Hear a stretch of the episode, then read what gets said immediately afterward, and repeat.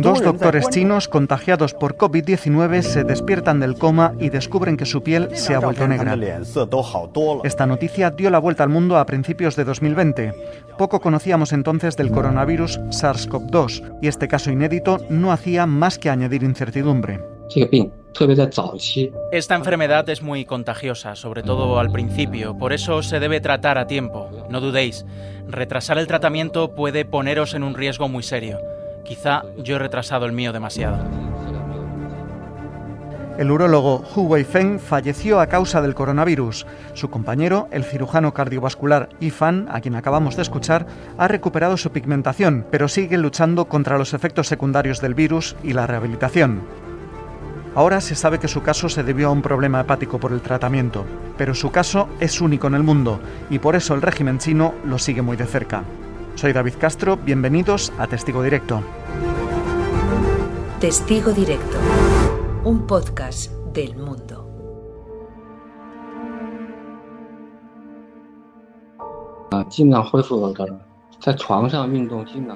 Las manos de Ifan siguen temblando, sobre todo la izquierda. Su pulso es inestable, incapaz de sostener las pinzas quirúrgicas con la firmeza del cirujano cardiovascular que fue antes de que el mundo cambiara. No importa, él lo sigue intentando todos los días. Quiero volver a salvar vidas. Así comienza una reciente crónica de nuestro testigo directo de hoy, Lucas de la Cal, con el que contactamos en China a través de una llamada de WhatsApp. Hola Lucas, ¿qué tal? Bien, bien, por aquí tranquilos. A ver si, si podemos hablar bien, que aquí con el WhatsApp me funciona a ratos y, y cuando quiere por la, la censura china de, de, las aplicaciones occidentales. Y hay veces que me, va, que me va bien y otras veces que se me corta la llamada todo el tiempo. Pero bueno, vamos a intentar. Hola. Hola. Pues efectivamente la llamada se ha cortado. Veremos si podemos retomarla. Los síntomas del, del brote de coronavirus al, al, hospital. Es nuestro cuarto día aquí en Wuhan, hoy llueve bastante, nos hemos levantado. Desde principios de 2020 nos has contado desde Wuhan, la zona cero del COVID-19, cómo ha sido la evolución de la pandemia. Ahora has podido entrevistar al doctor Yifan. ¿Cómo fue llegar hasta él?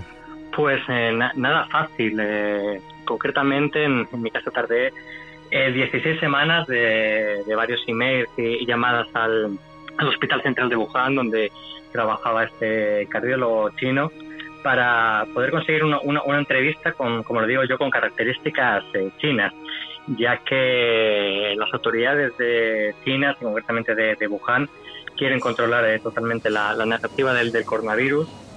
Y si algún médico habla con la prensa extranjera tiene que ser a través de, de, lo, de los filtros de, de, las autoridades. Entonces, después de, de varias negativas, al fin eh, respondieron positivamente para hacer la entrevista, pero siempre a través de, sus condiciones, que eran eh, mandar las preguntas de antemano, siempre filtradas, y, y, nunca hacer una, una entrevista presencial que no pudieran ellos eh, controlar las, las preguntas al final eh, respondió el, el, médico muy educadamente a las, preguntas que, que toleraron la, la, censura, en este caso, del, del, Departamento de Propaganda del Hospital Central.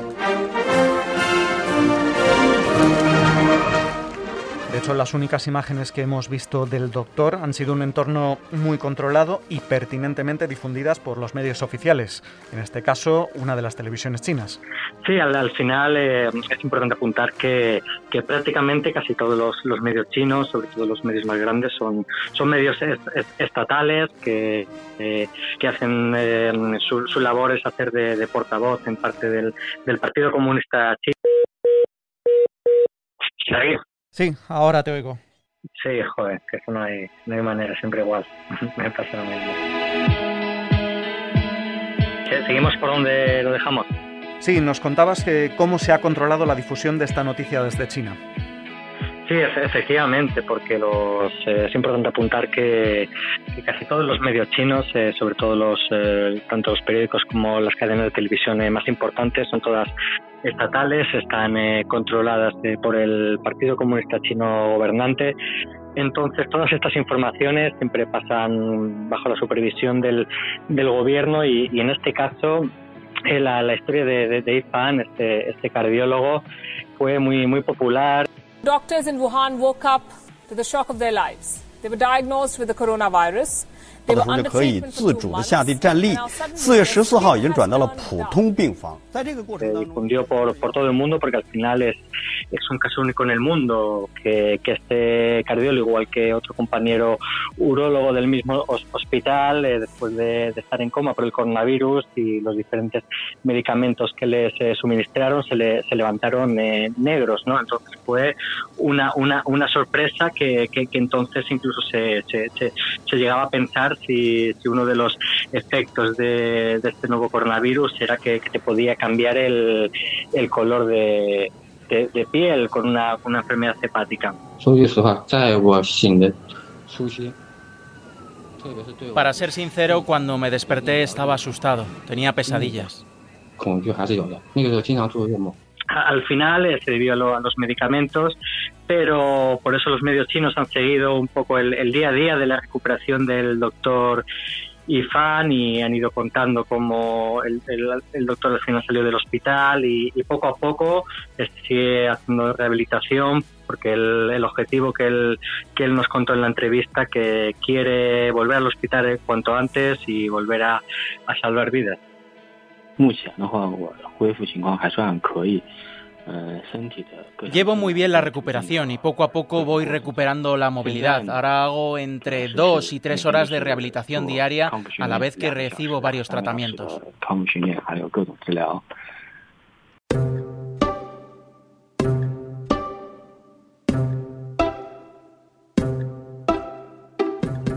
Llama la atención la diferencia de trato que ha recibido Ifan con respecto a otro doctor que ha fallecido y que fue el que dio la voz de alarma sobre el coronavirus. Efectivamente, el, doctor eh, Li Wenlian, que falleció el, el 6 de, febrero de, de, 2020, también eh, contagiado de coronavirus. ¿Me escuchas bien? Lo, que pasó con, con, este doctor que, que, a finales de, de, diciembre de 2019 recibió una notificación sobre que, había varios casos de una, de una extraña neumonía que estaba propagando por, por la ciudad. Él estaba en, un grupo de WeChat, que es el equivalente al, al WhatsApp que conocemos, con varios compañeros de la Facultad de Medicina a los que compartió esa información y pidió que, que no salieran con sus familias eh, mucho de casa. Este doctor le recordaba a, al SARS, que es una vieja epidemia que vivieron en China hace 18 años. El, el, el problema que esa, esa, información que compartió el doctor con, con sus colegas médicos eh, rápido se difundió por eh, algunas redes sociales chinas. Entonces eh, lo que pasó que la policía le, fue a buscar a, a, su casa y lo que se conoce en China como una amonestación por difundir noticias falsas. Eh, poco después eh, se supo que, que, esta neumonía en realidad era un fuerte coronavirus que nos ha dejado una pandemia mortal y por desgracia el, el doctor se, se, contagió semanas después en el hospital después de una operación y finalmente eh, falleció el 6 de febrero de, de 2020. He's, he's the hero of China. Es el héroe de China, dice Zhong Nanshan. Él es uno de los epidemiólogos más reconocidos del gigante asiático.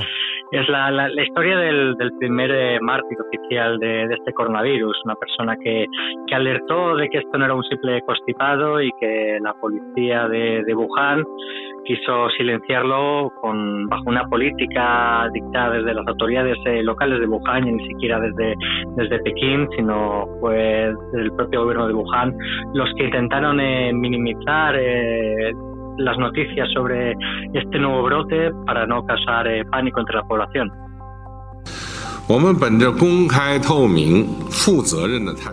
Hemos actuado de una manera abierta, transparente y responsable y hemos cumplido activamente con nuestras obligaciones internacionales, decía el presidente de China durante la ceremonia de entrega de las medallas a los héroes de la lucha contra la pandemia, pero no hizo ni una sola mención al doctor que alertó sobre la amenaza global.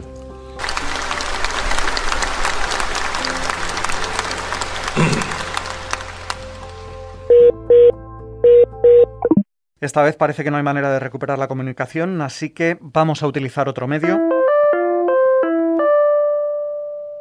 Ahora sí.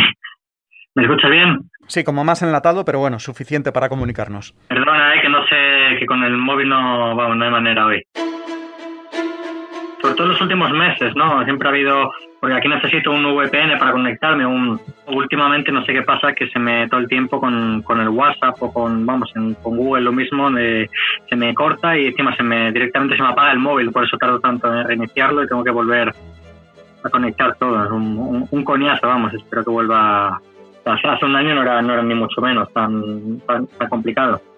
Lucas, a pesar de la censura y de la propaganda del régimen, en Wuhan se han hecho cosas bien. Ahora, por ejemplo, presumen de que es la primera ciudad que ha vuelto plenamente a la normalidad.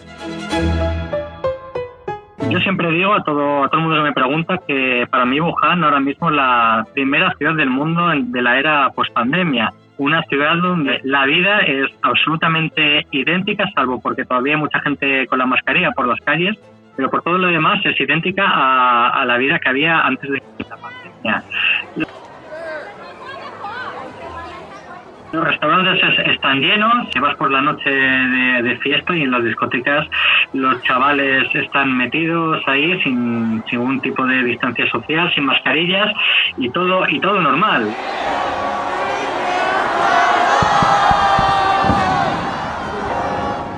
En marzo, eh, las autoridades locales realizaron eh, pruebas de coronavirus a toda la población, una población de 11 millones de habitantes. El testeo lo hicieron en, en tan solo 10 días y detectaron menos de 10 casos eh, positivos, a esos los aislaron, igual a, el centenar de contactos cercanos de esas personas. Y ahora mismo Wuhan es una ciudad que lleva desde mayo, hablamos de casi 10 meses, sin, reportar un, solo caso de, contagio local. Esta historia la veremos próximamente en el documental en el que estás participando, ¿no? Efectivamente, estamos haciendo un, repaso de cómo ha sido el, año en Wuhan desde, desde el comienzo de, de la pandemia a principios de enero de 2020 y hacer un repaso em, paralelamente de cómo estaba la, la, situación en, en, España.